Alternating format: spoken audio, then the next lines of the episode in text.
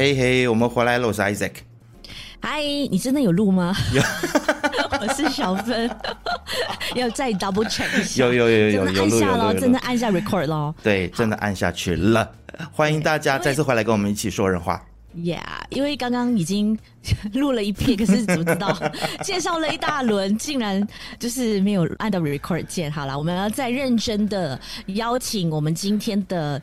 特别来宾，我们的嘉宾来上线，欢迎叶耀元教授。耶！嘿，I say 好，小芬好，各位听众大家好。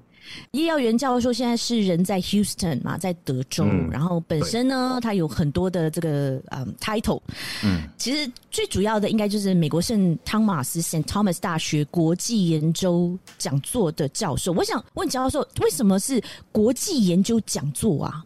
诶、欸，应该这样讲啦，就是其实我们在大学里面啊，就干教授这一行啦。嗯、一般来说，你有什么从最低阶助理教授啊，再来是升等副教授嘛，再来是教授嘛。嗯、那教授之上会有一些不同的抬头，或者是说有一种叫做诶、欸、奇怪，我想不起中文它叫什么，它叫 distinguished professor，叫 distinguished professor，professor，OK。Professor.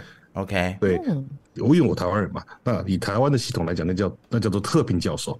所以他走的一个薪资起居跟正教授会有点不大一样。那讲座教授又是另一种东西。讲座教授是说，就是每个学校里面都会有 endowment，就是外面的 donor 啊捐进来，然后做出来的一个什么 endowed chair position，就是学校可以拿这样的一个 title 来去供养某些教授，或者给某些教授加薪。所以我有挂这样一个 title。嗯，那在我们系里面，就国际研究里面。只有一个讲座教授，那我现在就是那个 title 的持有者。OK，哦，那除了讲座教授这个 title 之外，其实教授还有很多很多在不同的专业里头的 title 嘛，law law 呀，law law 等，真的，国际研究与当代语言学系的系主任，政治系系主任，外交与战略事务硕士学程主任，像刚刚的那个 endowment 是吗？还有台湾与东亚研究计划主任，与圣汤马斯大学与文藻外语大学华语中心的主任，一共六个 title。教授，你很忙哎，为什么把自己搞得那么忙？嗯，我我觉得有很多时候 不是我们选择性的要把自己搞得很忙，而是很自然而然的，你做的事情越多，然后你发现你能做越多事情的时候，就会有其他事情自然而然的跑来找你嘛。所以，呃，有一些 program 其实是我们前系主任在推的，那他现在去接国际长。他就把他原来做的东西就放到我身上，然后有一些事情是我自己去开发出来的，像是我们这种呃外交与战略硕士学程，就是我自己开发出来的。那你自己开发出来，你要自己带啊，你总不能说你开发一个硕士，然后就就丢在那边叫人家去接吧。对不对？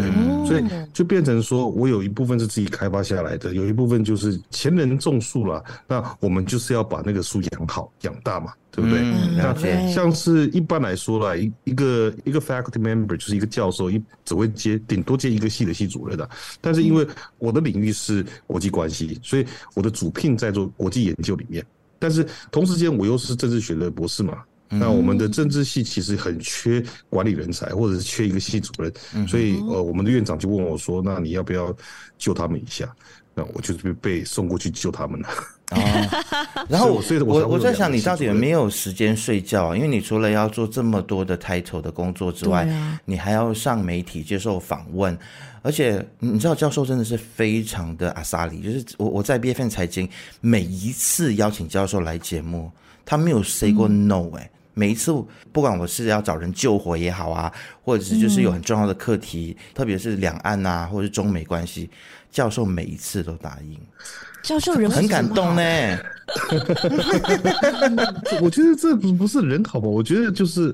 我的看法是这样子啊，今天如果你有能力，或者是有这个机缘，可以去把一些对的事情讲出来，你为什么要排斥它？嗯，对不对？那尤其是哈，我们以国际关系的这个学科来看啊，事实上啊，其实以学者来分配的话，其实会讲比较所谓的亲民主啊、亲台湾的言论，是比亲中国的少的。嗯哼，也就是说，我们如果一直去放弃去自己的话语权的话，那你的话语权很容易就被人家夺走了。那为什么不好好把握机会，在有限的时间里面能做到什么程度就做到什么程度啊？而且，其实 Isaac 邀请我的的时间来讲，都是比较好的时间啊，都是我的晚上或半夜啊，那个就对我来讲是我没有在上班嘛。嗯，我没有在上班。教授，你不想说晚上的时间是我的时间，me time，跟我的家人的时间，我应该要多花一点时间陪家人啊，陪小孩啊，去做教授这个工作哪有什么 me time 呢？就是因为你随时随地脑子想的东西都是跟你的研究啊，跟你想要做的事情有相关的啊，嗯嗯、所以你其实根本就没什么 me time。当然小。孩子还是要顾嘛，就是什么事情家里要帮忙，还是要去帮忙嘛。那就是变成说，你只是把自己的行程排得很满嘛。就一般来说啊，一个一个礼拜有一百四十四个小时，我当然一百个小时都在工作。What？嗯，哇，所以你工作时间很长。欸，教授，你承认你是工作狂吗？我我我选择教授这一行，就是为了我不想要工作，因为你知道早年哦，欸、你看像这样讲，大家都念过大学，你念大学的时候看到你自己的教授，你不觉得当教授很爽吗？就好像你一个礼拜只要上固定的课程，然后他平常也是有哎、欸、有哎、欸，我曾经有这样子想过哎、欸。对啊，那个时候是错误认知。当然，因为教授有分比较放弃人生的教授跟比较认真的教授。那只能说我那个时候可能没有眼 睛，我眼睛没有关注到很认真的教授，他的时间完全被绑死。嗯，那等到我一头栽进去之后，才发现这跟我当初想的完全不一样。而而且更何况是我今天我也不是在台湾当教授，我是在美国。那等于说英语它不是我的主母语嘛，所以我是在一个非母语系的国家里面，在一个很需要英文写作跟英文论述的能力的一个学科里面要做教职，所以其实你等于要花更长的时间去准备啊，你要花更长的时间去磨练自己，不管是你的你的 speaking 啊，你的 writing 啊，那这些东西都要花更多的时间来做。那可是如果你要 survive 这些东西，你就不能去避免啊，你就只能硬着头皮也是做下去啊。嗯，哎、欸，所以教授，你现在还需要就是，比如说每一年固定要写多少 report，或者是要有 publication 这些东西吗？有啊，我从来都没有放弃过啊。虽然说像，呃，我自己有在脸书公告嘛，就是我提升等教授的案子已经过了，所以我从七月份开始就会是正教授。哦，恭喜恭喜恭喜教授！谢谢谢谢。问题是在于你升完正教授之后就没有下一个可以升了。已经是最高的，已经是没有了，金字塔顶端了，这样子就是，诶，就是以教职的一个最基本的状况来讲，它是一个顶端的，因为接下来都是行政职嘛。例如说，我是系主任的，那你要不要去当副院长？那你要不要去当院长？你要不要去当副校长？你要不要去当校长？那就是下一个不同的游戏。那那就跟你的学术发表没有关系了，嗯嗯，那跟你的管理能力有关系。会吗？那教授，你会走到那一边去吗？就是比较管理、行政管理，还是你你还是继续比较想要继续比较热衷在研究啊、教学啊？我觉得这跟人生哲学比较有关系。就是我的人生哲学是生随命走啊。也就是有时候缘分来了就来了嘛，有时候没有这个缘分，你强求也也强求不来嘛。强摘的果实不会甜啊，嗯，所以我认为先做好你拥有的东西，那未来有什么样的机缘，或者是有什么样的一个可能性，你做好自然就会来。那你如果不是你的，他也不会来啊。所以我觉得我不会去设一个一个天花板，说我一定要去做到什么东西。我只会说，我就把现在的事情一直做好就好。然后，如果能开发新的新的案子，能做一些新的一些 expansion，我就继续做下去。但我不会我不知道我会做到什么程度。OK，我也不是说我一定梦想要要做院长或要做校长，这我都没有去想过。我只觉得如果来了，我就学着做，随缘随缘。对对对对对，要不然已经很累了，一个礼拜上班一个礼拜一百个小时，然后我还要去想说我的梦想一定要去做什么，那不是脑袋就烧掉了吗？那么教授，接下来要接待柯文哲是你的梦想吗？是个意外，我只能说那是个意外。真的，我在想说叶耀元教授要接待柯文哲，这是怎么回事？这个意外究竟是怎么发生的？因为我们都知道说马英九最近去中国被骂翻了嘛。那柯文哲去美国这件事情，其实也有很多媒体在讲说，很可能就是为了下一届总统大选要铺路嘛，什么之类的。那谁会去迎接或者是安排柯文哲的行程呢？呃，或者是去在那边帮他做安排呢？我我其实我绝对不会想到是叶耀元教授，所以这个意外是怎么发生的？为什么会是你呀，教授？所以我不是负责去帮他安排行程.我是承包商。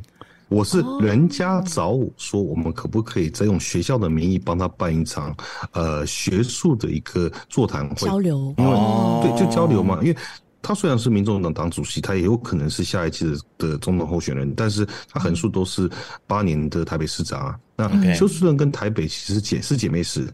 所以说，这个原因，这个缘由啊，是因为柯文哲的办公室去联络这个修台姐妹会这个 non-profit 的协会，嗯，那他跟我们这边当地的姐妹会组织联络之后，那姐妹会组织的会长其实是个美国人，就跟我说，哎，他觉得这个不错啊，而且他自己也是医生，他觉得有一个医生来去讲一下他过去八年的市政的一个表现，虽然说，呃，我这八这几年也骂得很凶了，但这个再说了，那对，那他他。他要讲就给他讲嘛，对，所以然后他就问我说：“我们能能不能承办去帮他办这个座谈会？”我说：“可以啊，就是几个几个基本要务嘛。第一个是你是 non-profit，修台姐妹会是 non-profit，Okay. 我们学校也是 non-profit 嘛，都是非营利组织，所以这里面不能有任何政治的宣传。OK，我们不做任何政治宣传。Oh. 然后他来美国最大的目的应该是做 fundraising。嗯啊、呃，我们不会帮他做募款，你募款自己想办法，跟我没关系。我们只做一件事情，就是我们会在当地看看谁有兴趣，然后看呢我们自己的学生有没有兴趣来听听看你的演讲，听听看你的发言，就是做一场小型的一个不能说政策发表会，而是让他有一个舞台可以去讲一下他到底做了什么事情。那只是有趣的事情啊，就是我觉得科办不可能不知道我是谁，因为我骂柯文哲的这些文章在媒体上已经出现过无数次了。可是当这个修台姐妹会把这个整个活动讯息啊回报到科办的时候，科办就说好。那我说，那既然你好，我就好了，对不对？因为我是主持人啊，球在我身上啊，我要问什么问题是我决定的啊。嗯。就当然有些人会觉得啊，柯文哲这个人，然后就不要给他任何舞台了，他一定会什么死的说成活的啦，对不对？可是你从另一个角度讲，这么好可以去 roast 他的机会，你为什么要放弃？Exactly，对对对，而且还是回到那件事情嘛，就是我们还是要让所有人都有发言的机会嘛，哎，对对对对对，保障所有人，捍卫所有人的言论自由。对对对，那教授我很好奇，可不可以先透露一下你会问他什么问题？你准备怎么样来 grill 他，来好好的煎煎他？其实我的基本问题都很基础，就例如说，柯文哲在八年市政里面，以一个大城市来讲，他面对面临到什么样的挑战？OK，那他在防疫的时候。用什么样的方式来 overcome 防疫？那这里面当然就针对他的回答，我在细部问题。所以我的 grill 其实都是在他回答完之后，我追加的问题。但大方向都是这样子啊。就所以，我给的大提纲都是一个很中性的。那例如说，问他，像是我会问他说：“啊，你同时间也是民众党党主席嘛，对不对？啊，那我们知道国民党跟民进党他们有一个很明确的在美中台三边关系里面的一个走向。那请问你，民众党在在哪里？”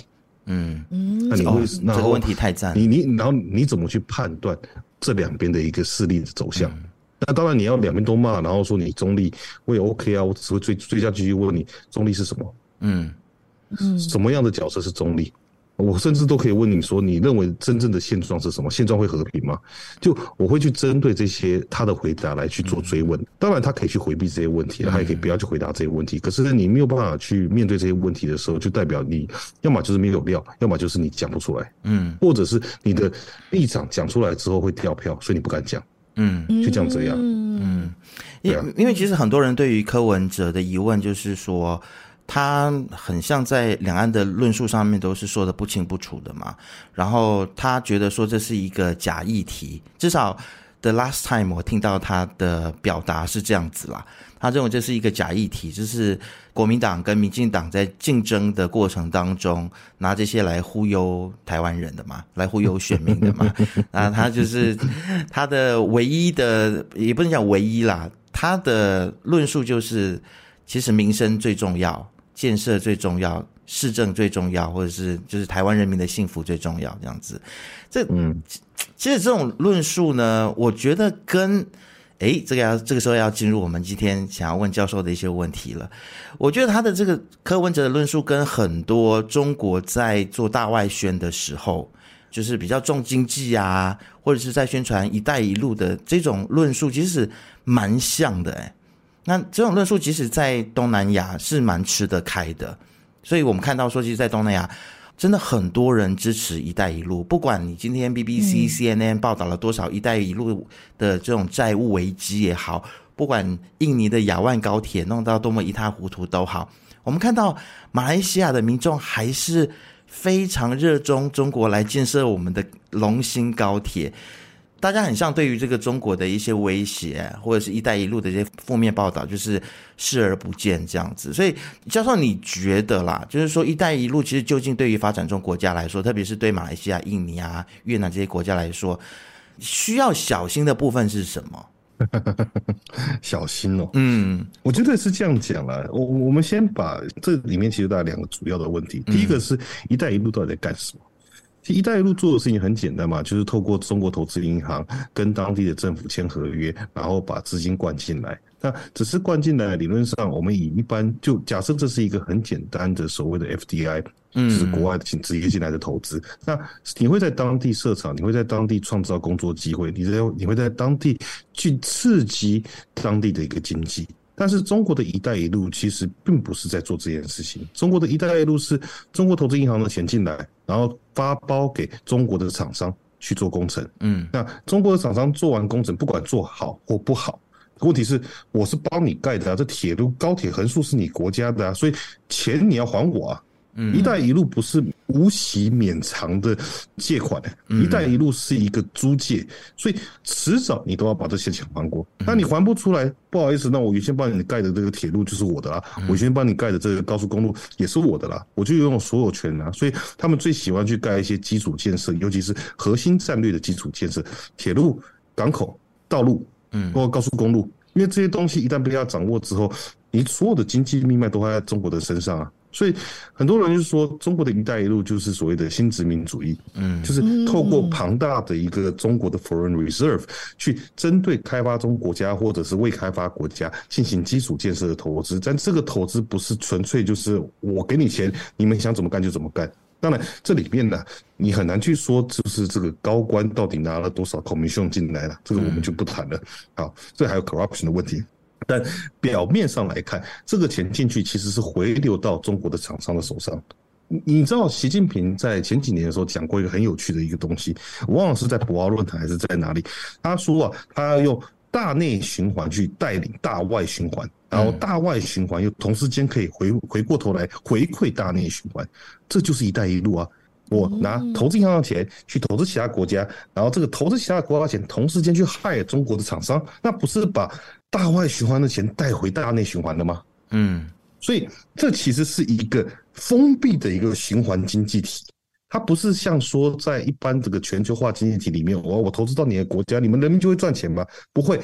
一带一路投下去，是中国人自己把钱赚回来，然后同时同时间，中国人还取得有办法跟你 bargain 说，哎，你钱还不出来的时候，不好意思，港口就是我的喽，啊，不好意思，这铁路就是我的喽，啊，这个矿坑是我开发的，那你最后还不出来，矿坑的那个 revenue 就是我的啊，所以它其实是带有一个很强烈以经济为主轴的殖民主义的一个政策，或者是工具吧。好，这是第一部分嘛，就一带一路到底干什么？好，第二个部分就是那、啊、为什么开发中国家，呃，这里面当然也不足局限于是，比如说马来西亚华人这种华人比较多的国家，印尼华人相对来说没那么多，可是印尼也是觉得一带一路很棒嘛。嗯，那你说中亚啊，或者是中东啊，或者是非洲啊，Saudi Arabia 这些国家，Saudi Sahara 这些国家。嗯其实大家都是觉得哦，一带一路好棒哦，但我觉得不是所有人啊。其实人民的反弹是有的，我们也看过很多的事。是啊，印尼现在就是很多人都在反弹啊。对，至少但政府很喜欢。嗯，那政府很喜欢的原因很简单嘛，第一个就是他可以拿 commission 嘛。嗯，这里面有很多 corruption 的问题啊。那这些国家因为它的法制做的不够彻底，所以这些国外的资金进来，其实中国就是拿一笔钱说哦，我要画我画一个三十亿的计划给你啊，一亿是你的，你要不要？嗯，对，很多油水好抽啦。嗯，油油水很好抽嘛，因为美国的钱进去，美国会看嘛，美国不会让你这样抽嘛。是是是，欧盟的钱，所以我觉得可怜的都是人民，都是这样子啊。所以都是可怜的就是人民啊。对啊，一直以来在整个政治运作上面，最容易被牺牲掉就是人民的人民的 interest 利益。嗯，对啊。所以我觉得你刚刚想问的另一个问题，其实是说，就是大马的华人觉得“一带一路”也很棒这件事情啊。对，对，就是 就不是大马的政府觉得“一带一路”很棒，是大马的华人也觉得“一带一路”很棒。那这就牵扯到另一个层次的一个问题，就是我们都知道啦，不管是 BBC 啦、CNN 啊，就是美国这些主流媒体或者世界主流媒体，其实都已经报道过“一带一路”对于很多发展性国家其实是有一个侵略性的意图，也有一个破坏一个性的一个结果。但是，嗯，华人社会就是广泛认定自己是华人或中国人后代的这样的一个社会群体里面，他们其实碰到的是另一层次的问题。第一层次是，他们在于讯息取得的管道上面，常常都是还是回归到所谓中国人或中国政府散发出的一个官方讯息的大内宣的一个循环。嗯，也就是说，呃，很有趣嘛，就是马来西亚明明就不是中国，可是马来西亚很多华人可能都在看微信。嗯，那马来西亚很多华人都在看 CCTV。对对，那 CCTV 又不是我家人都是看 CCTV 的。对对对对对，所以你一直看 CCTV，你看久了不会觉得他们讲是对的，被洗脑啦。啊，对啊，啊，所以第一个部分是你的讯息环境，第一个被已经被钳制住了，是，所以你没有办法去看到，就相对来说比较客观或比较反中国的样这样的一个。他觉得是假新闻，你们是都都在污蔑 污蔑中国啦。因为这个应该讲，它有个时辰上的差异。他们开始看 CCTV 不是这几年开始的，他们看 CCTV 可能是两千年初就开始了。嗯，是。那美国当初你说“一带一路”大概是二零一五年一一五年开始做的。那“一带一路”之前，美国其实某种程度也是姑息中国继续在那边发展吧。啊，因为美国一直都认为。中国只要发展起来，人均收入拉起来，小康是会出来的，有中产阶级的民主应该就会来了吧？嗯，他就没想到习近平搞了这一搞了这一个局，导致美国对中国开始采取一个相相对比较对抗啊，或者是比较竞争型的一个外交政策。嗯嗯。但对于海外华人，海外华人因为长时间都在看中国政府所透露出来这些大内宣啊，这些认知作战啊。等到他看到了，就是我们讲说这种 CNN 的报道啊，那可能都是什么二零一八年啊，二零一九年啊，所以虽然说是国外知名媒体的一个报道，但是他要如何去对抗你已经连续看了十八年的 CCTV？嗯，就你十八年都是接收到同样的讯息管道，那为什么会一瞬间你看了 CNN 之后就觉得 CNN 是对的？而且我并没有排除掉，你可能在过去这十八年之间，你也会看国外的讯息媒体。可是那个时候，国外讯息媒体不批判中国嘛？嗯嗯嗯，就这几年才才刚开始嘛。而且我他这时候我操作啊，我发现有另外一个状况，就是本来是以华语为主要媒介的大马的华人，他们会被洗脑啦，然后被认知作战啦。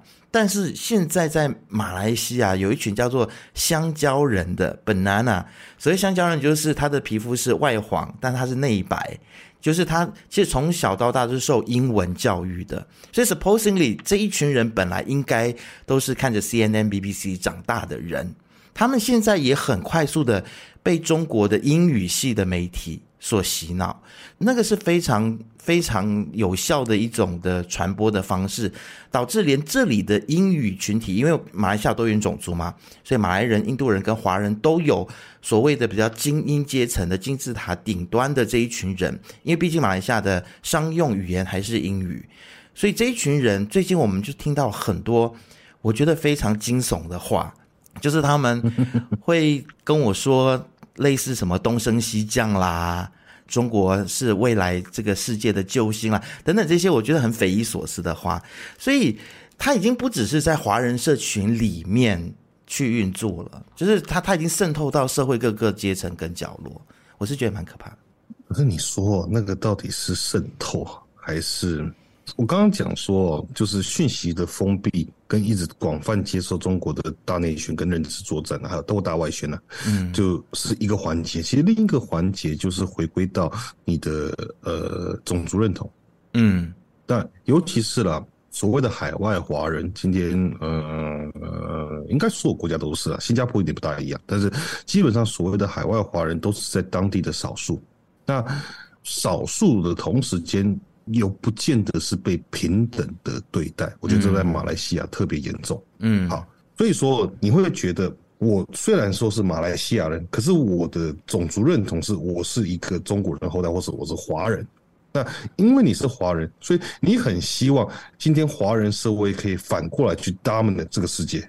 就你心里有这样的一个期望值在那边，所以当中国做这样的一个大外宣，然后当中国事实上也真的崛起了，它毕竟是全世界第二大经济体跟第二大军事国家之后，这是一个 emotion 的问题，就是你把中国当做 in group，所以我先 identify 我自己是中国人，我自己是华人，然后因为中国人是我的 in group，所以我很青睐，我非常非常的喜欢他们的崛起。但是外国人或者是只要非我族类的人，他们都是 all group 啊，我基本上对这些人都是抱持敌意的。我希望中国去取代他们啊。那马来西亚华人不可能爬到中国的地位啊，任何一个国家的华人都不可能在当地经营成说我们要发展成第二个中国。嗯，所以说中国变成他们的民族救星啊，民族认同的救星，应该是这样说。所以这是第二层次的问题，就是你虽然是华人。啊，可是你明明就受过高等的英的英语系的教育，但是回过头来，你却还是觉得说中国崛起对我们是好的。原因很简单，因为你想要在情感上面跟着这样的一个潮流，觉得是说中国强大，我引以为傲，所以我要做一个自豪的中国人。嗯，那。这个至少某种程度当然可能是因为过去他被压抑过，他在整个生长的环境或者在成长的一个过程里面，他被其他群体压抑过，所以他觉得我们必须要自我强大。嗯，是对。那我我认为这不是一个错误的想法，只是你投靠在一个独裁的国家，投靠在一个破坏人权的国家，我就不是很知道你脑袋在想什么。特别是这次，哎小芬，你要讲一下嘛？就是我们上个星期有聊到的，就是安华，是安华，我们的首相刚刚从这个中国的博鳌论坛嘛回来，嗯、然后他就在中国那边的时候就发布消息说，哇，已经见证了签署这个一千七百亿的他，他不是说见证，他说是他拿回来的，他争取回来的，对他带回来的一个一千七百亿的投资额的这个 Memorandum of Understanding。就是嗯，谅解备忘录，谅解备忘录，对，备忘录，备忘录，备忘录，对对对，只是谅解备忘录哦。哇，这个新闻就是在马来西亚铺天盖地的各版的头条啊，就是说哇，你知道安华这次冲了这么大的一个业绩回来，嗯嗯，那。大马这边很多的人就是说，哇，中国就是现在全世界第二大的经济体啊，什么的，很有钱，一千七百亿根本对中国来说根本就是你知道鼻毛一条。但事实上，中国现在连我们看到的，比如说其他的西方媒体都有在报道说，人民的这个医疗保险啊，现在在中国是被砍了很多。所以我们想呃了解一下，教授你这边的，你这边做了这么多中美的研究哦，现在中国的内部的经济到底怎么样？真的是像这边的媒体所说的，还是这么的强吗？他有这样子的能力来大撒币吗？其实没有啊，就讲了白了嘛。安华去拿回这个一一千七百亿马币的这个合合约，钱来了吗？就还没有啊，有 就是 memorandum of understanding 啊。对啊，那那那这个钱什么时候看得到呢？五年后、对十年后、嗯、一百年后，对，对不对？是啊，因为 M O U 不见得要被执行啊。对，M O U 只是不是合约啊。嗯，对啊，我有意愿去做这件事情，我最后不做，你也不能告我啊，更不用再讲国际国际上你要怎么告，又没有一个真正最全球全世界都有权利的一个国际法庭的存在啊。普京现在不是被这个战争罪给起诉，你有办法跑到俄罗斯去抓他吗？对不对？嗯所以这些东西都是讲好玩的啦，嗯啊，都钱会不会进来，都很难说啦。那你说中国经济状况怎么样？就很糟糕啊。中国经济状况的问题是在于说，中国作为一个开发中的经济体，就大家都会说啊，中国很厉害啦。你看他们的一线城市多发达啊，你看他们的他们的那个 GDP 是全世界第一啊。有时候他们讲这些话就很奇怪，就是中国的人均收入才美国的六分之一。然后你要说中国很发达，就我们怎么听都觉得哪里怪怪的，你知道吗？虽然说你可以说中国的物价便宜，你做那个 purchasing power parity 的 adjustment 之后，可能中国的人均收入大概就是美国可能差不多四分之一左右吧，哎，四分之一也是四倍，哎，嗯。是是四倍的差距，你有追上吗？你也没追上啊，所以它还算是一个发展中经济体，它只是慢慢的要接近已开发经济体了。那你的经济成长率本身是会慢慢的下降，是合理的。可是它降得很快，那当然这里面两个问两个原因嘛。第一个原因是因为美国对中国做的这个印太战略，还有美国跟中国有意图性的慢慢做这个脱钩的一个行为。嗯，那第二个原因是疫情。那疫情的缘故导致这个全球生产链的一个断裂，所以说中国过去透过就是它是全球的工厂嘛，所以它就会一直把这个组装好的一个产品一直外送出去啊，到处赚人家钱啊啊！问题是去年这个东去前两年这个东西赚不到了嘛，所以中国的经济成长率，即便官方的数字我们都知道不是真的啊，嗯，即便不是真的数字都只有三趴。对，台湾的经济成长率在去年的哎，好像是去年还前年之后还比中国高哎。这是很神奇的事情，啊，对啊，连马来西亚也是，马来西亚经济成长率是大概是八趴左右嘛，所以我这才是一个发展中国家应该有的数字啊。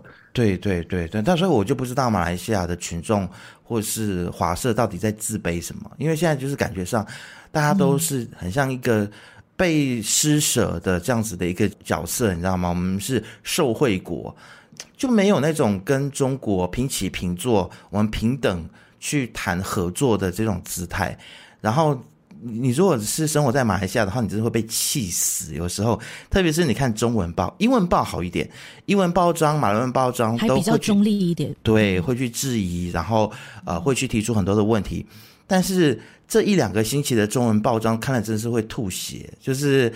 大家一片的欢腾，对，集体高潮，集体自慰，然后就说安华多么了不起，中国多么了不起，然后马中关系来到了一个新的高点，然后我就整个就是看傻眼。然后昨天有一个报道已经打脸了，不是说吉利在什么啊丹州马林这个地方嘛，就是未来的一个汽车城，嗯、但是我有点担心它会变成未来的 Detroit 啦。但 anyway，他就是说这个。这一个地方其实吉利投资了三百亿，最后今天被打脸，就是这这一个园区的人，就是多元重工这家公司就出来澄清说，其实这个三百亿是多个国家一起共同投资，中国只是其中。对，它的投资来源是来自许多的不同的国家，不只是中国而已。所以意思说，这个一千七百亿就是里面有多少水分？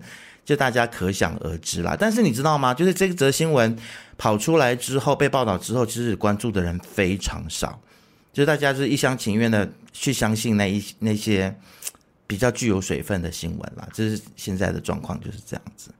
嗯，政治学里面啊，有一个专有的名词叫做 motivated learning，嗯，还有 selective exposure。我们从 selective exposure 来讲好了，今天。我如果认同我是华人，然后我觉得中国对我们的利益都是良善，他们是真的要帮助我们的，真的要让海外的华人以中国为傲。那你今天碰到一个跟你原先信念不同的这样的一个新闻报道，其实你会主观的选择性的不听。对，选择性的排斥它，然后这个讲中国好棒棒啊，中国就是世界的救星啊，你一看就是很高潮了嘛，一看就是很爽嘛，所以你就会自然去看嘛。所以这个 motivated learning 的意思是说，就是你最后会一直极化你的你的 belief，嗯，你一直在找一些讯息去 reinforce 你的 belief，然后去排拒那些跟你的信念不同的一些讯息，然后到最后你会越来越相信自己原来相信的东西。这就是为什么我们看到在讯息爆炸之后，所有的国家都产生了这个呃所谓的 popular opinion 的 polarization，人民的意见开始极化了。嗯，像台湾也是嘛，就是以前可能统派的声音也比较温和一点，独派的声音比较温和一点，但现在就是大家都一起越来越讲的很开嘛。越来越两极了，是，嗯，但是教授，美国内部也是嘛，也有。那美国就是这个、嗯、这个理论推出来的地方啊，美国就是共，嗯、但美国也不是只是共和党、民主党啊，因为严格来说，共和党、民主党没有办法真的代表美国。那真正代表美国就是所谓的保守主义跟自由主义。嗯嗯，所以你可以看到，很保守，就很真正很支持保守主义的人，他的信念是非常非常极端的。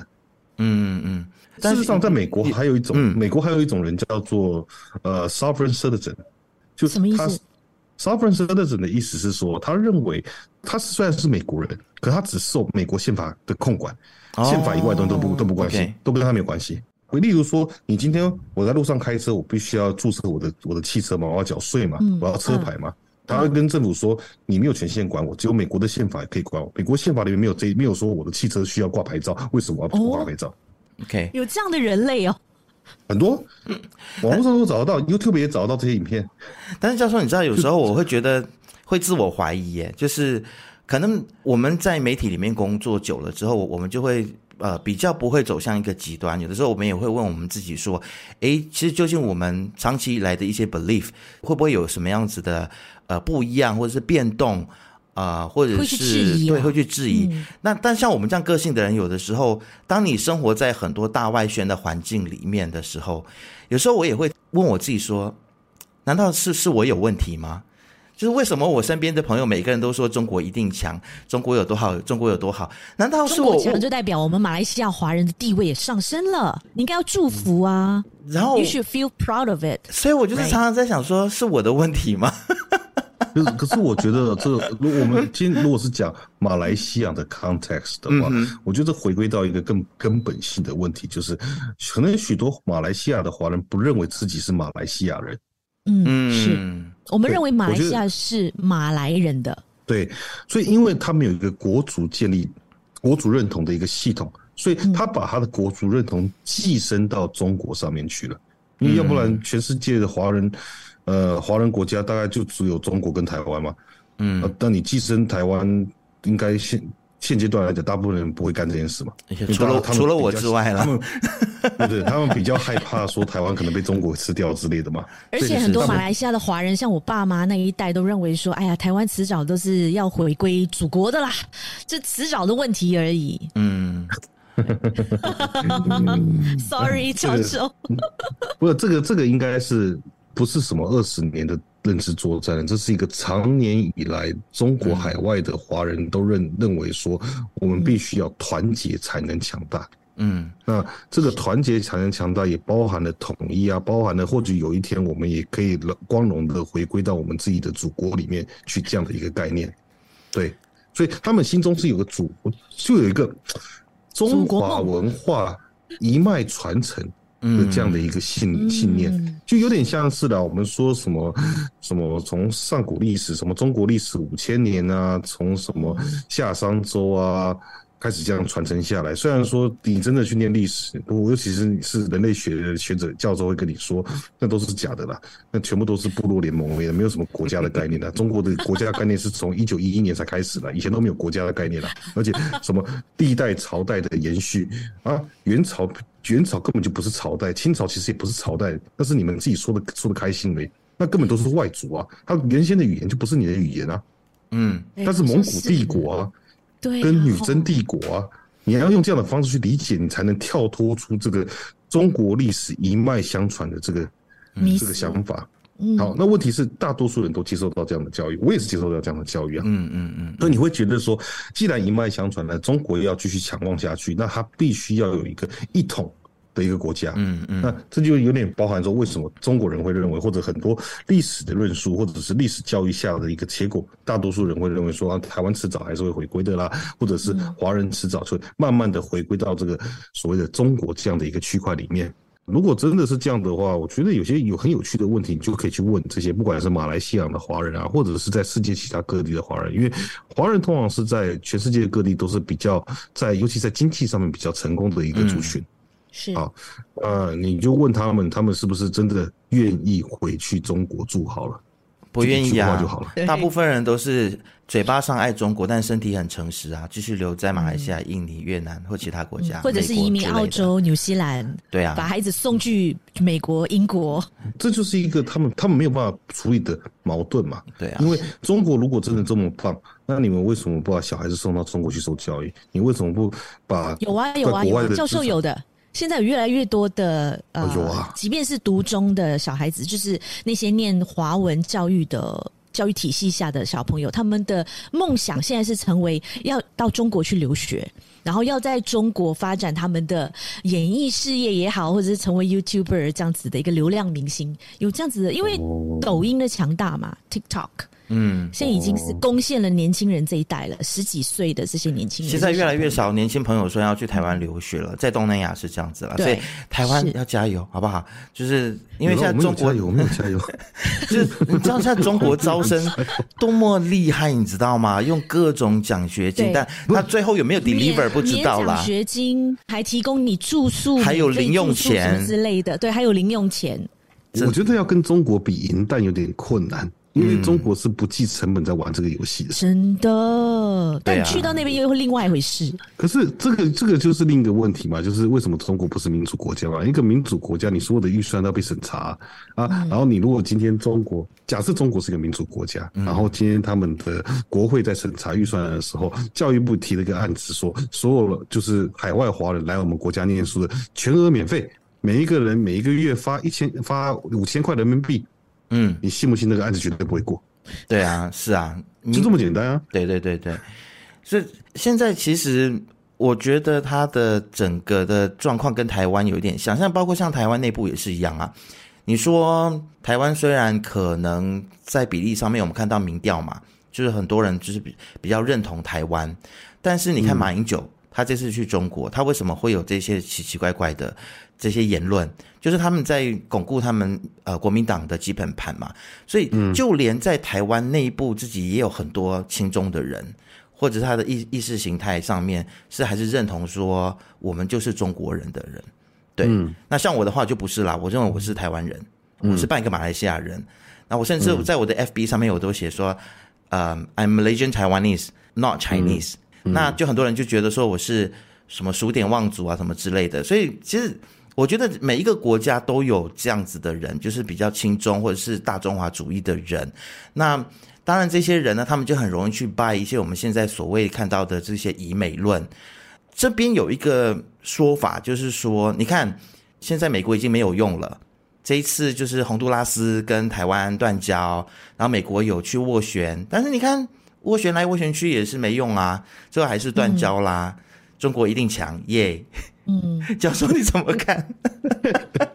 我觉得我觉得这个很有趣，就反正讲到什么最后一句话就中国一定强。对对对对对。嗯，第一个啦，东升西落本来就是一个梦话而已，因为不管从是客观的这些数据，你从军事预算啊、经济成长率啊，或者是整总体经济的一个表现来看的话。美国市场跟军事实力要被中国超过的可能性，依照现在中国在未来，尤其是经过美国战略调整之后，中国的一个经济成长率的可能性的话，其实已经不大可能了啦。嗯哼，对，所以中国要强过美国，我觉得这个这个在数字上面来说，本身是一个梦话。那中国当然中国还是很强大了，我不会去否认这件事情。只是你说今天美国没有办法去帮助台湾去。保留住这个洪都拉斯这样的一个友邦，其实很大的原因不在于说美国不愿意失利啦，而是在于说，有时候政治虽然说是一个很理性的行为，但是政治也同时间可以是一个很个人的行为。也就是事实上，洪都拉斯这次要要断交，我们有看到一些很奇怪的一个讯息出来嘛？洪都拉斯的总统第一件事就是发推特，打在推特上面说，他要已经跟外交部长说好了，我们要去跟中国进行建交的过程。然后隔了两三天之后哦，洪都拉斯的副总统跑出来说，他指责洪都拉斯总统的行为。嗯，所以你说国内是不是多数的人都认为我们应该要跟台湾断交？其实不是，嗯，其实不是的。而且像应该是昨天还是今天的新闻吧，就是说。洪都拉斯的养殖虾子的养殖业有三分之一的货全部都是出口到台湾的，说台湾是洪都拉斯最大的出口国。那因为断交的关系，这个贸易可能会停断，所以这些养殖业是虾子的养殖业者气得要死，就出口到中国啊，不是更大吗？那个市场？中国中国有很多自己内部的养殖业啊，嗯，哦，他不需要洪都拉斯，对，他不见得吃得下洪都拉斯的外销，嗯，对，所以说。碰到一个问题嘛，就是国内其实不见得支持这件事啊，所以到头来，你怎么知道洪都拉斯总统收到什么好处呢？嗯，对，对啊，副总统就没有吃到，而且台湾也没有这个必要再去用这种银弹攻势去抢邦交国啊，就是三十亿美金嘛，你说你要拿三十亿美金出来去巩固这个外交，然后你根本就不知道我今天拿了三十亿，会不会明年他跟我要六十亿？嗯，后年他跟我要一百二十亿，那这个指数成长下去，那我不是？国库空亏空去给你就好了嘛，嗯，对不对？所以我觉得台湾已经想清楚了，就是我们现在要推动的是实质外交，嗯，就是我们可能跟很多国家都没有办法维持邦交国，那当然是因是逼迫于中国的淫威之下啦。但是同时间，我们不要去推广除了名义上的外交以外，我们实质上可以做什么事情？例如说，这些国家像捷克啊、立陶宛啊，会可以会派这个国会代表团来我们国家访问啊，或我们彼此之间会在商业啊，或者在一些行政上面去签署很多的一些共同合作的一个 MOU，或者是签署很多合作的一个一个 agreement，让我们彼此之间可以去做这种实质上两国人民交流的合作。那外交部现在是比较愿意把把他的资源放在这个区块里面。嗯，那回过头来说到呃美国好了，嗯、呃，美国再怎么样，他也不大可能会去花一笔三十亿的预算拿去给洪都拉斯总统说，好了，钱给你了，你不用去跟中国在那边勾勾底了，嗯，就不合理嘛？对，那他只能跟他说。你这样做法可能会有很严重的后果，那不代表还有人家要听呢、啊。嗯，那事实上，你我们刚刚已经讲了嘛，台湾现在已经认为说，我们应该要把外交的导向朝向实质外交的一个方向前进。那美，也就是说，其实台湾可以不见得会跟美国一直诉求说，我们一定要去确保下这个外这个邦交国，因为你要保这个，那接下来像我们现在有传出什么，呃，我记得是巴拉圭嘛。然后还有另一个国家也有可能被中国夺取这个邦交关系，那我们以后要保几个？那美国要帮几次？嗯嗯，那美国每次可能都会帮，可是他应该要花这么多力气帮你吗？还是想办法去安排？例如说蔡英文过去美国的时候，跟看 Kevin McCarthy 这个众议院议长见面，这件事哪一件事比较重要？对，这个很明显啊，而且我觉得花三十亿去巩固一个邦交，倒不如用三十亿去做好台湾内部的防卫的工作。对不对？对对，只有这个这个态度就不一样了嘛。嗯，也只有你自己强大起来，中国才不敢去、嗯、去乱动。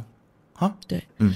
那教授，我还有一个问题，就是关于就是现在嗯中美的关系嘛，这台湾是一个关键，大家都说四年后啊，中国可能就会攻打台湾了。你觉得美国会怎么去出手来？保卫台湾，然后真的是台湾都不用担心吗？就是包括国军的部分，还有美军的部分，跟其他的这些强国会来保护台湾。嗯，我觉得这里这个蛮复杂的。第一件事就是，其实我们先从美国的角度来讲好了，美国的角度是根本就不希望这个战争发生，嗯，因为它很麻烦。这就有点像是呃，你看到这次这次乌俄战争啊，美国就一直提供这个军事援助的备品给乌克兰使用嘛，然后让乌克兰去想办法去抵抗俄罗斯嘛。那当然很多人就会问一个很简单的问题啊，那美军干嘛不下去打就好了？打一打不就赢了吗？嗯，对啊。事情如果有那么简单，早就结束了。呃。俄罗斯有五千多颗核子弹，他哪天想不开，直接按那按钮下去，那大家不是全部都要死掉了？不是他死我死而已，是全世界人一起陪葬。嗯嗯，中国其实也是啊，中国有九百多颗核子弹呢。嗯，所以美国对于现在两岸的情势，他最高的期望值，就他最希望达到状况，就是透过强化核主的一个能力，让中国不要去做蠢事。嗯，那中国假设真的做了蠢事。他也不希望这个战争扩张到或提升到一个核武战争的一个阶段。那为了不提升到核武战争的阶段，美军最有可能做的是去有限度的去保存所谓的台海中线的一个现状。也就是说啊，这有点像是说，对，重点要看中国怎么打嘛。好，假设中国今天呃今天开始轰炸台湾了，然后可能还没有进行所谓的登岛作战，那美军就是直接把空军的。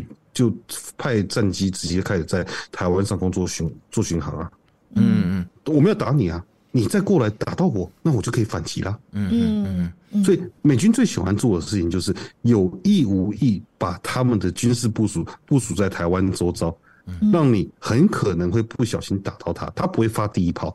他一定是你打他，他要反击，所以他就那个时候他就有战争的正当性了。嗯，但他也不大希望这件事发生，因为没有人知道，因为这种有限度控制战争是很困难的。其实我们在这次乌俄战争就看到这个状况了。嗯，俄罗斯一直想要动员，当然俄罗斯内部不支持这个战争，所以他们动员的不是很好。但是俄罗斯是一直想要把所有的军事的武器全部丢上去。那乌克兰其实就这么就这么多东西嘛，所以美军就一直送一些。所谓不对称战力的一些无人机的遥控炸弹啊，什么迫击炮啊，他用这样的一个方式想办法去守护乌克兰的前线，想办法帮助乌克兰慢慢的做战线的一个推移。但是你说美国有没有能力一次拿一百亿美金的武器给乌克兰？可以啊，嗯。但是当你做了这件事之后，俄罗斯觉得你们玩过头了，他会不会一个不小心核弹核弹的按钮又要压下去了？一不小心。是啊，所以有些独裁的这些领袖都是有点点，对对对，有限度的控制战争其实是一个很困难的事情。嗯，就是我要帮助你，但是我不能帮助你到一种我要帮你打这场战争，因为一旦是我帮你打这场战争，那就是大国战争了。嗯，那甚至有可能开发成一个世界大战的一个局势。目前是。没有人想要去承担这样的一个后果，所以，美国现在的做法是，就是继续先帮助台湾去增强自己的一个国防实力，然后透过两军之间的一个合作，还有一些。共同训练的一个模式，去确保说，假设今天战争真的发生了，美军是可以迅速的去跟台湾做这样的一个配合，因为因为台湾就会了解美军的一个部署方式啊，美军的动员方式啊，所以他现在在做的是这件事情。那至于会不会打，就很多人都说，二零二七年的时候，习近平。理论上就会碰到这个第四次连任的压力嘛，他必须要做出一些政绩嘛。那他连任超过超过两次，其实很大一个程度就是说，他要在他任期里面解决掉台湾问题嘛。嗯嗯。可是，嗯，我觉得习近平是疯疯的啦。可是 习近平其实做很多事情都是为了巩固他自己的权利嘛。是是是。就我们就回到最最简单的问题：打台湾真的会帮助他巩固他的权利吗？你打不下来怎么办？嗯。尤其现在就已经有俄罗斯当他的样板啦，对不对？嗯、你土地连在一起都不一定能够打得了，就不要说中间隔了一个台湾海峡嘛。但很多人都说，现在就是习近平的野心越来越大嘛，然后他已经连任了这么多次，他已经把他的这个部署在他的这个所谓的内阁当中都是他的人了，他自己人了，嗯、所以他的呃实力越来越强，所以拿下台湾是他的终极目标。我觉得台湾是一个棋子，嗯，这个很好用的一个，不能是不是棋子，应该说是一个一个筹码，一个 diversion。OK，哦，就是什么事情就直接规划说是台湾，台湾搞台独的问题，他就来分散他国内的注意力了，来用来分散国内的问题的。对，所以说，例如说国内的经济不好的时候，你就刺激一下台湾。对，怪台湾，刺激一下，刺激一下两岸的情势，嗯、然后去做一些新闻，做一些内宣，说啊，台湾怎么样，怎么样，怎么样。哦，那真的蛮好用的，台湾这个棋子。嗯、对，我觉得台湾作为一个 diversion 的棋子，会比打台湾来的有有更大的效应。嗯、那我比较担心的，不见得是二零二七，我比较担心的是中国经济垮台的问题。垮台的话，打台湾的几率就比较高。是这样说吗？开开发中经济啦，就是它一定会在某个瓶颈点开始慢慢的。停止，那停止之后，因为有点像是你人民的预期是说经济成长应该要往上走，但是它事实上客观的数字是停滞的。那接下来就有可能因为期望的落差而导致整个经对于经济前景产生一个迷茫，然后这个就是有点像是日本的 housing bubble 啊，韩国在过去也是经历过数次的这个大幅度的一个经济危机啊。对不对？嗯，那中国会不会碰到这件事情？可能性很高，因为美国在跟中国 decouple 啊。嗯，可是美国在跟中国脱钩的时候，你我们也发现一些很有趣的事情嘛，就是美国没有一手是做绝的，他一定开后路。嗯嗯嗯嗯，对，他不，他绝对不让你完全脱钩，因为完全脱钩很危险，完全脱钩当然美国很伤了。嗯嗯，可是美国能不能做到？可以啊，你就叫华尔街把钱全部从中国偷走啊。大家的股票一起跌啊！你看上海 A 股如果跌到剩下两千点的时候，中国会不会崩？会不会动乱？所以就很多人就是在讲说，美国想要拖垮中国，就是一个衰败的中国，一个一蹶不振的中国，是对美国来讲一点好处都没有。哎，对这个世界来说一点好处都没有，他可能就会真的发动战争什么之类，什么挖哥的。对，美国拖垮中国，如果中国内部没有一个。脑袋比较清楚，会进内对内部进行改造的这样的一个人物出现的话，如果习近平还是还是站在台上，而且他不愿意下台的话，嗯，那有可能中国就会对外扩张。嗯，是，因为我们看到嘛，就我们用苏俄的一些案例来看嘛，苏俄垮台就是因为呃，他经济不行了，然后他做一个开放的政策，那开放政策其实也没有救整个苏俄，那最后苏俄就决定整个共产国家全部都全部都直接解散了。嗯哼，你要民主化就民主化，因为政权转移可以帮助人民一样一样的一个概念嘛，转移他的注意力嘛。嗯，好，我们过去的系统是有问题的，嗯，我们也承认过去系统有问题了。好，我们现在朝向自由市场，我们现在朝向民主政体前进。好，那中国有没有这样的一个人物出现？我不知道，有可能，就其实这有点像是当初，其实台湾的民主化也是一个很很很意外的一件事吧。因为当初李登辉接任蒋经国之后，没有人知道李登辉可以在短短十年之内把台湾自己也推成一个民主国家。嗯哼，甚至在十年之内，十年左左右的时间就进行第一次的政党轮替。嗯哼。嗯，哎，这个是很多人没办法预期的。那当然，后来发现其实他根本就是独派势力在国民党的卧底嘛。嗯哼嗯哼，对不对？那中共里面有没有这样的一个人物？不知道。可是你回过头来说啊，美国的战略哦，虽然大家都说我们要 decouple，我们要新冷战，但是美国人不是白痴，他知道说。你一瞬间的大量脱钩，一瞬间让中国的经济崩盘，会产生很多的 uncertainty。嗯哼，这不确定性太高了，所以他是一步一步慢慢做，他也会确保说中国的经济增长率还有一点呢、啊，它不会瞬间就跌到什么负的一个数值。那当然，中国内部自己乱搞，把它搞成负的，这就是很大的风险。嗯，which 就是他们他在清零政策的时候就在搞这些啊。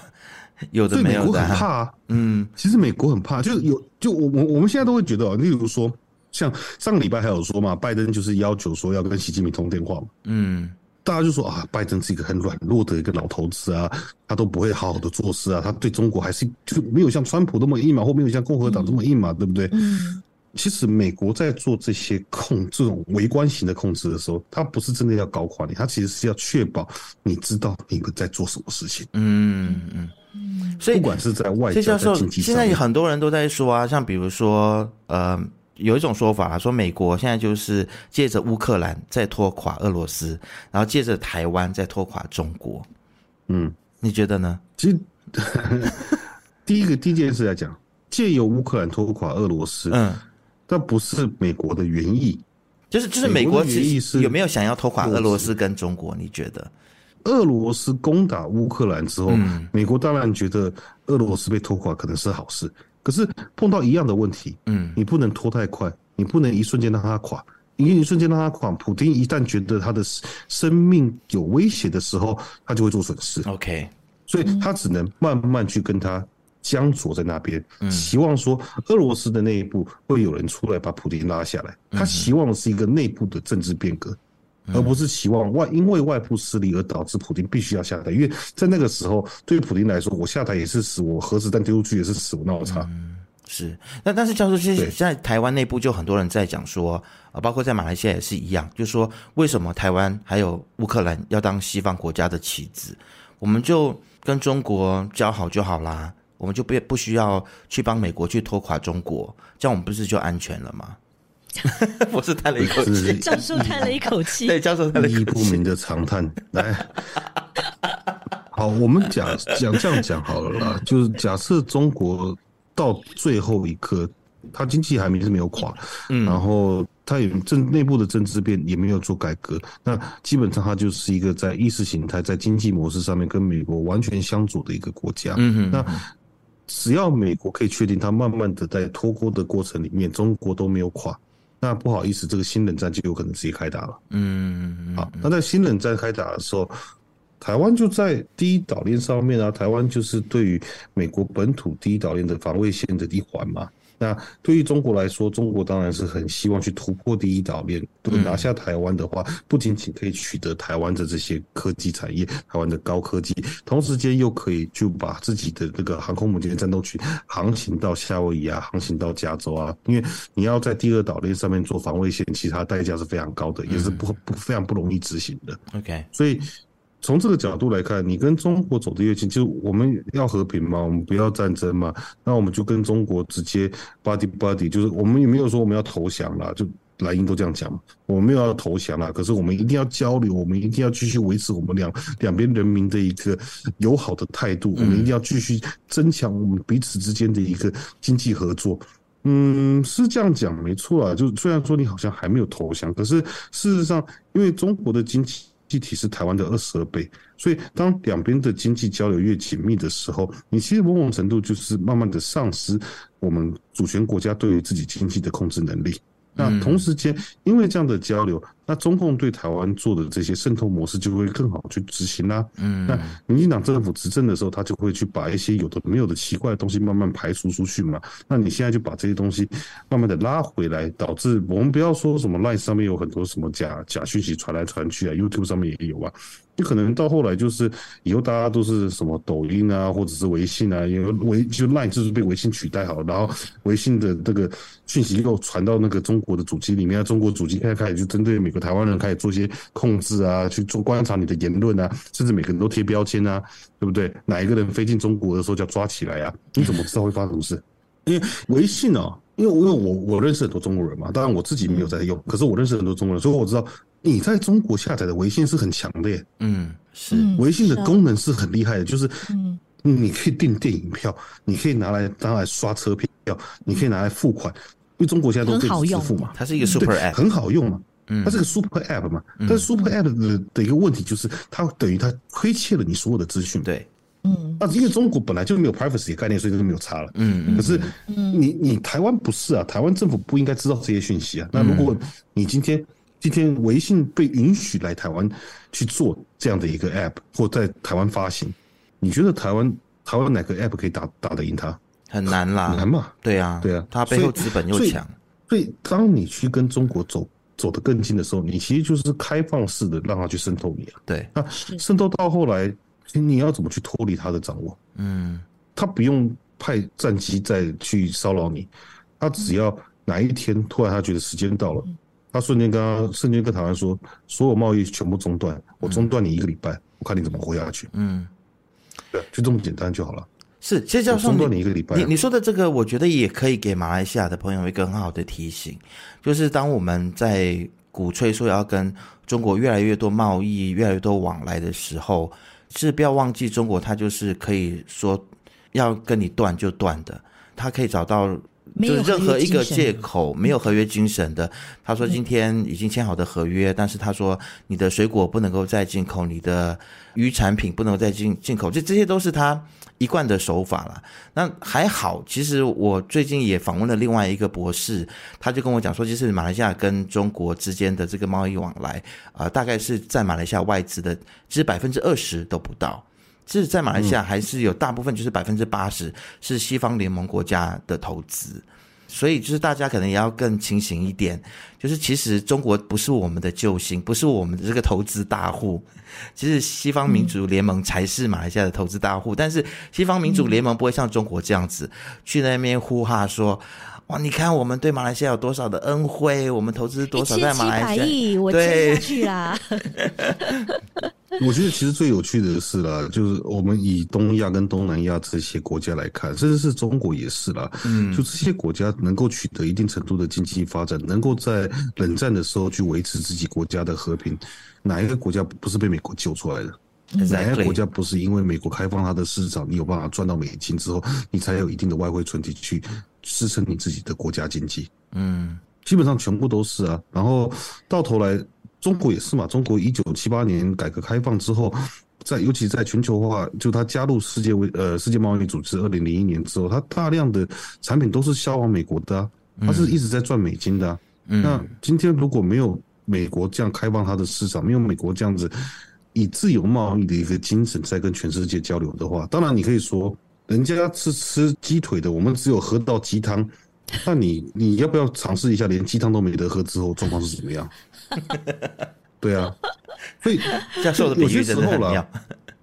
有些时候了，我觉得我不是说什么我们要感恩美国这种话，我说不出来。但是我觉得你要客观的去了解整个世界经济，在过去这可能六七十年，它的历史真实的历史到底是什么？因为每一个国家，它在编列自己历史教科书的时候，它都会美化自己，矮化别人，他都会说很多事情都是我做的，就我因为我们做了什么政策，所以我们可以我们有得到这样的一个好处。然后所有的历史课本里面都把外交关系就。国际关系当作不存在，嗯，就好像我国历史是一个封闭的体系，这个时候只有我们的存在，就我们自己做，我们自己的人做了什么事情，所以导致我们可以有这么好的一个未来。事实上啊，整个整个东亚、东南亚的历史都跟美国脱离不了关系啊。我觉得这个是不管今天是呃马来西亚人，或者是今天是台湾人，甚至是中国人，我觉得你在你在看待自己的历史的时候，你必须要朝向一个更客观去了解当初为什么中国可以在这么短的时间之内去爬升到这么庞大的一个这么强大的一个经济体，能够去维持这样十几趴的一个经济增长率。就单纯因为中国人很厉害，中国人很努力、很奋斗，还是说中国当初在两千年开始大量接受台湾的资金跟美国的资金及技术的挹注，所以让这个深圳啊、广东啊这些大规模的一个制造业全部才兴起？是因为我现在看刚刚讲到吉利汽车吧？嗯，其实中国九零年代根本就没有汽车工业。中国是没有工业的，中国工业是到这些技术进来之后，他才把它抄出来的。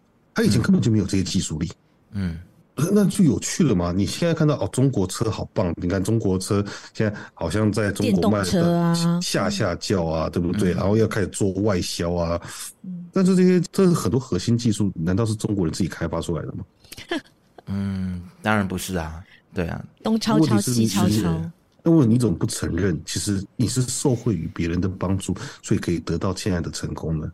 嗯，对啊。那其实现在所有中国人就是说，哎，反正发生什么事都是美国人坏嘛，都是台湾人坏嘛。嗯嗯，就是他们对你好的时候的势力嘛。就他们对你好的时候，你怎么不讲？是啊，现在就是有很多这种以美论啊。但是我觉得，像我们这种相信民主自由的人，现在遇到的一个困境就是，我们又要去捍卫别人言论自由啊，去发言的这个权利嘛。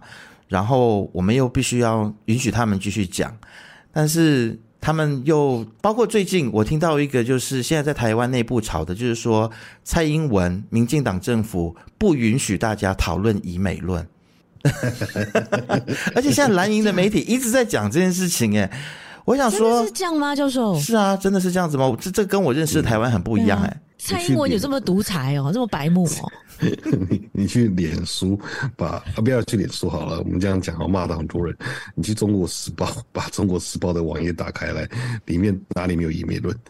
连蔡英文去美国在雷根图书馆跟 Kevin McCarthy 见面，都可以说这是不好的，嗯，都可以说这有辱国格。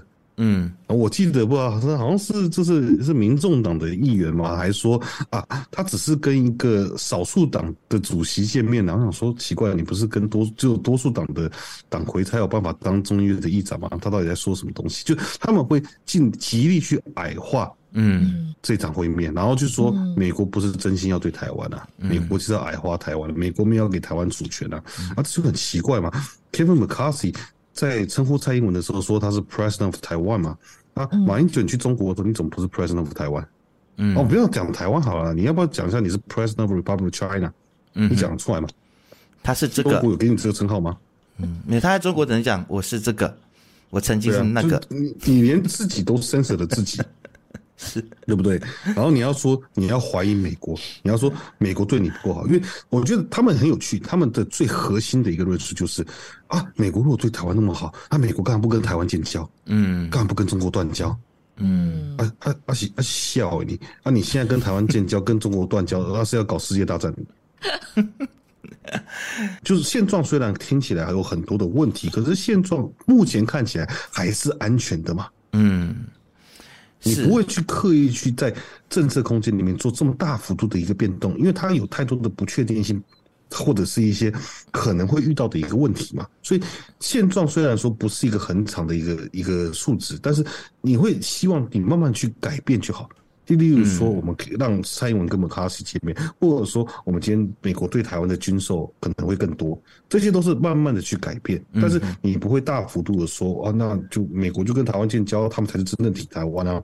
其实某种程度啊，很多时候大家说，啊，你看美国一九七九年跟台湾断交，就是一个很好的证明嘛，他们只是为了自己嘛。嗯，他如果真的只是为了你自己的话，那那个时候大概一九九五九六年，中国在做这个两岸的飞弹危机的时候，台湾就没打下来了。嗯，哎，两岸飞弹危机的时候，美国是直接派第七航空母舰战斗群直接飞到台，直接开到台湾海峡在那边驻守。哎，然后他们没想到的是，嗯，听起来说哦哦很简单，就是只是把一个船游过来，哦那个船这样游过来可能要上百好几百万的美金呢。哎，是，而且那不是你花了钱的，是美国人花钱去做这件事情的。教教授，我不知道你在美国有没有曾经就有人这样跟你说啦，就是说台湾是麻烦制造者，是 trouble maker。因为我很常听到这句话，或者是我只要说我的政治倾向是比较比较台派的，这边的一些华人就会给我一个很鄙夷的眼神，然后问我说：“台独分子，哦、你是台独分子哦？”就很像把台独讲成是一个标签。你是台独，你就是万恶不赦，你知道吗？然后他们说台湾就是 trouble maker 啊，嗯、你们就是唯恐天下不乱呐、啊，你们就是、就是、你啦，就是你们这种人区域的麻烦制造者。我不知道，我不知道，教授你在美国会有人这样讲你吗？我下次遇到这样的人，我应该怎样去回应他？当然，我自己是学者，所以我在讲很多事情的时候都是透过整个国际关系的角度里面来谈。嗯，你要先扒掉我学者的皮，你才有办法去说我是台独分子。OK，因为我我我我把我的我把我的这个政治立场是包装在我的知识里面，嗯嗯，所以你要先把我的知识给扒掉之后，你才能说我说的是错的。那前提就是你要先辩倒我，嗯，对不对？还是说教教授你会直接说干你娘了，走开？对，我不会这样讲。对我个人来说啊，就是呃，莱茵的人不是不认识我，但是他们跟我辩辩不赢，他们也只能这样子而已。OK，我也不会说表面是对他们很坏或怎么样。我觉得，因为我还是一个，就是你是什么人，我们都可以交流，我都可以谈话。嗯、那你不相信我没有关系，因为最后我也不见得相信。嗯哼，我有时候很多沟通不是为了说服很多沟通只是声明立场而已。嗯哼嗯哼，那。但马来西亚比较容易碰到的问题是，可能是比例上的问题。例如说，以台湾来说啊，台湾可能就是四成的比较支持中国，四成比较支持台湾。嗯，那中间有两成左右的一个游移选民。嗯，那马来西亚华人社群里面可能是八成的是支持中国的，两成的是支持台湾的，所以就变成是你们本身就是少数。那因为是少数的关系，你们没办法团，你们就算很团结，也是被多数欺负啊。对啊，所以他们会说哦，你看你们支持台湾这个立场就是一个 trouble maker，因为台湾本身就是 trouble maker 嘛。可是他们没有想过是台湾，不管你要叫它台湾还是叫它中华民国，它本身就是一个实质上独立的主权国家。那作为一个实质上独立的主权国家，所有的主权国家都有一个最核心的要务，就是保护自己的主权嘛，延续自己的生命嘛，这是跟所有的生命体都是一样的嘛。没有一个生命体生下来就想自杀嘛，对不对？对嘛，对不对？那所以。主权国家它的药物是保护自己的主权。那既然要保护自己的主权，某种程度我们跟中国合在一起，那就不就是卖掉我们的主权了吗？嗯，对啊。所以没哪一个主权国家会想要卖掉自己的主权？那你说在四神亲中的他的问题就在于，他认为这两个国家主权是同一个。嗯嗯，所以他认为跟中国靠近是没有关系的。嗯，可是有另外四成的人认为，不管今天叫中华民国还是叫台湾，我们都跟他是不同的国家。嗯，这个时候你如果透过一个国际关系的角度来看的话，他主权国家本来就应该有义务保护自己啊。嗯，他不是在 make trouble，他只是在保护自己，而他也很，他已经很聪明的在这种很狭隘的一个政策空间里面想办法不要去做太多事情了。嗯嗯嗯。要不然你说有很多人说啊，蔡英文上台台独了，哎、欸，蔡英文中华民国喊几次？对啊，蔡英文每天都在喊中华民国，嗯嗯，然后中华民国宪法里面国号、国旗、国歌这种跟中华民国有关系的东西修改了吗？嗯哼，没有修改啊，甚甚至基本上也不能修改啊。我希望那个无党所中可以改一下啦。呃，这都是一就一样，以无党所宗了。但但其实 中华民国国歌啦，里面有一句无党，无党的党到底是哪一个党？没有，这有很多诠释。我觉得历史学现在比较采用的一个解释是，那个党并不是国民党，因为在这个国歌写出来的时候，国民党只是一个雏形，它还不见得叫国民党。OK，他那个党有点像是支持我们的党，嗯，支持我们理念的这个。同胞哦，OK，教授，你这样讲，我就会心里就会舒服一点。对，对我当然知道，很多人认为那个五党就是中中国国民党嘛。但是我觉得历史学慢慢在做这些历史的一些爬文，去重新诠释说，这其实是一个支持，例如说中华民国的一个同胞的概念。反正横竖啦，就是讲回就是台湾是不是 trouble maker？就台湾现在要做就是，他我们已经极力在避免自己变成 trouble maker。嗯。我们极力在现在寄存的一个空间里面，在维护我们自己的主权的一个条件之下，我们想办法活下来而已啊。嗯嗯，嗯。那我们选择现在现在民进党政府的道路，就是我们要跟美国走得更近。我们也没有说我们要跟中国瞬间切断啊，瞬间切断。去年怎么还有三十八趴的一个贸易的出口是去中国的？没有要切断啊，因为很多事情不是你一瞬间就切得断的嘛。嗯嗯。那中国未来的问题是中国要自己处理，因为中国今天碰到的是全球生产链在转移。嗯哼。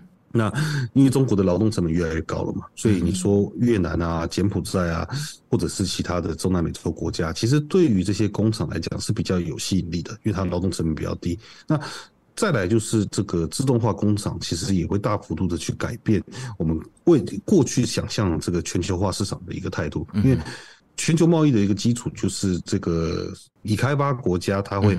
他会把钱投资到开发中国家，然后制造工业产品，制造这些基础基础产品或者原物料，然后再把它送到已开发国家里面去。但是现在问题就在于嘛，就是以后 Apple 就是在可能在都在美国做而已啊。嗯，因为美国有自动化工厂可以做啊。以后汽车也不需要到墨西哥去做了，电视也不需要到墨西哥去做了。你说我零件送到美国，美国直接用自动化工厂组装起来就好了。因为美国什么没有，地很多。嗯嗯，美国地很大。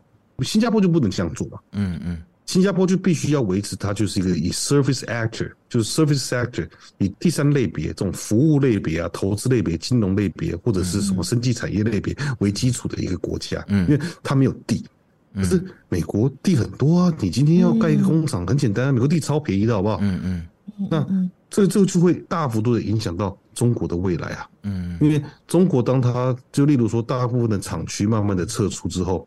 就算是他们最后撤出，因为中国不让他们做这个厂区的变卖嘛，所以他可能最后卖给共产党啊。就算东西卖给你，你也不见得会做了，那就通通卖给你好。卖给你之后，你说我里面有这些工厂，可是你要卖去哪里？就我们这些其他国家都已经在做不同的一个生产模式了，他们有不同的一个销售权呢。你就算拿到这些基础工厂的一个一个设备，你能怎么做？你能卖去哪里？所以中国接下来会面临很大的一个挑战，那就变成说，其实台湾现在就只是继续紧密的观察中国经济的变化，然后想办法去。让我们自己在经济、经济跟贸易上面跟全世界都有比较紧密的连接，而不是单纯的就是把所有的鸡蛋都放在中国身上嘛。嗯，那过去所有鸡蛋放在中国身上，除了因为语言的相近，所以做生意比较简单以外，再来就是中国劳动劳动力真的便宜啊。那个两千年的时候，这是毋庸置疑的一个一个事情啊。嗯，可是，在二零二三年的今天，中国劳动力哪里便宜了？没错，对啊。所所以，我我觉得要说台湾是 trouble maker，真的是在台湾来说是太沉重了啦。大家应该要看清楚啊，谁才是真正的 trouble maker，在区域里面造成了这些不安、不稳定的这些因素，包括像俄罗斯也是嘛，中国可能也是。所以你确定是可能吗？嗯，他就是。好，好了，今天很谢谢教授给我们真的讲了很多，所以满满的资讯，真的。所以教授，你会继续的想要留在美国吗？还是有一天你会想要回去台湾看一看，看台湾有什么发展？还是你会继续的走向可能？你说你那边已经是到了，就是教职的一个顶，以以教职来说，我已经升到顶一个顶了嘛？对对，嗯。那你会继续在美国吗？嗯、还是？我说了嘛，我觉得我这个人很随缘呐。嗯，OK，就缘分有来的，就机会有来的时候，可能会去考量说这样的机会要不要去争取。嗯，但是机会没有来的时候，就把这些事情做好。所以你说我有没有为对未来做一个设想，说我到底应该在美国继续做教职，还是应该回台湾去帮助台湾？不管是在学校里面，或者是在不同的机关里面。嗯，其实我没有做设想。OK，我的想法只是。如果那个机会来了，那是不是就把握了？从嗯，从我自己主观的角度来判断的话，那件事是不是不管是对我或家人，甚至是对台湾的未来都更好？因为我在美国的一个好处就是，我等于是我等于是告诉美国人什么东西是。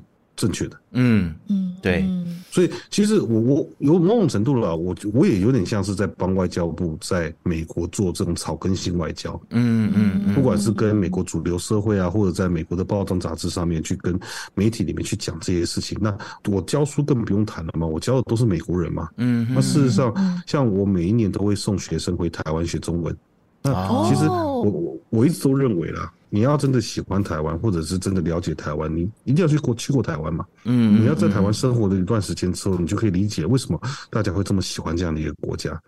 对，那如果我有越来越多的美国人，然后我们打个比方好了，像我们我们自己的系上其实一直都有在训练外交官，就我们像现在我们大概有，就我们系上毕业的学生有七八个在美国国务院里面工作。那哇，假设假设今天我这个学生去过台湾，然后上过我的课，然后了解到保护台湾的重要性，那今天他去了国务院，我不知道他未来的的顶点是什么？问题是。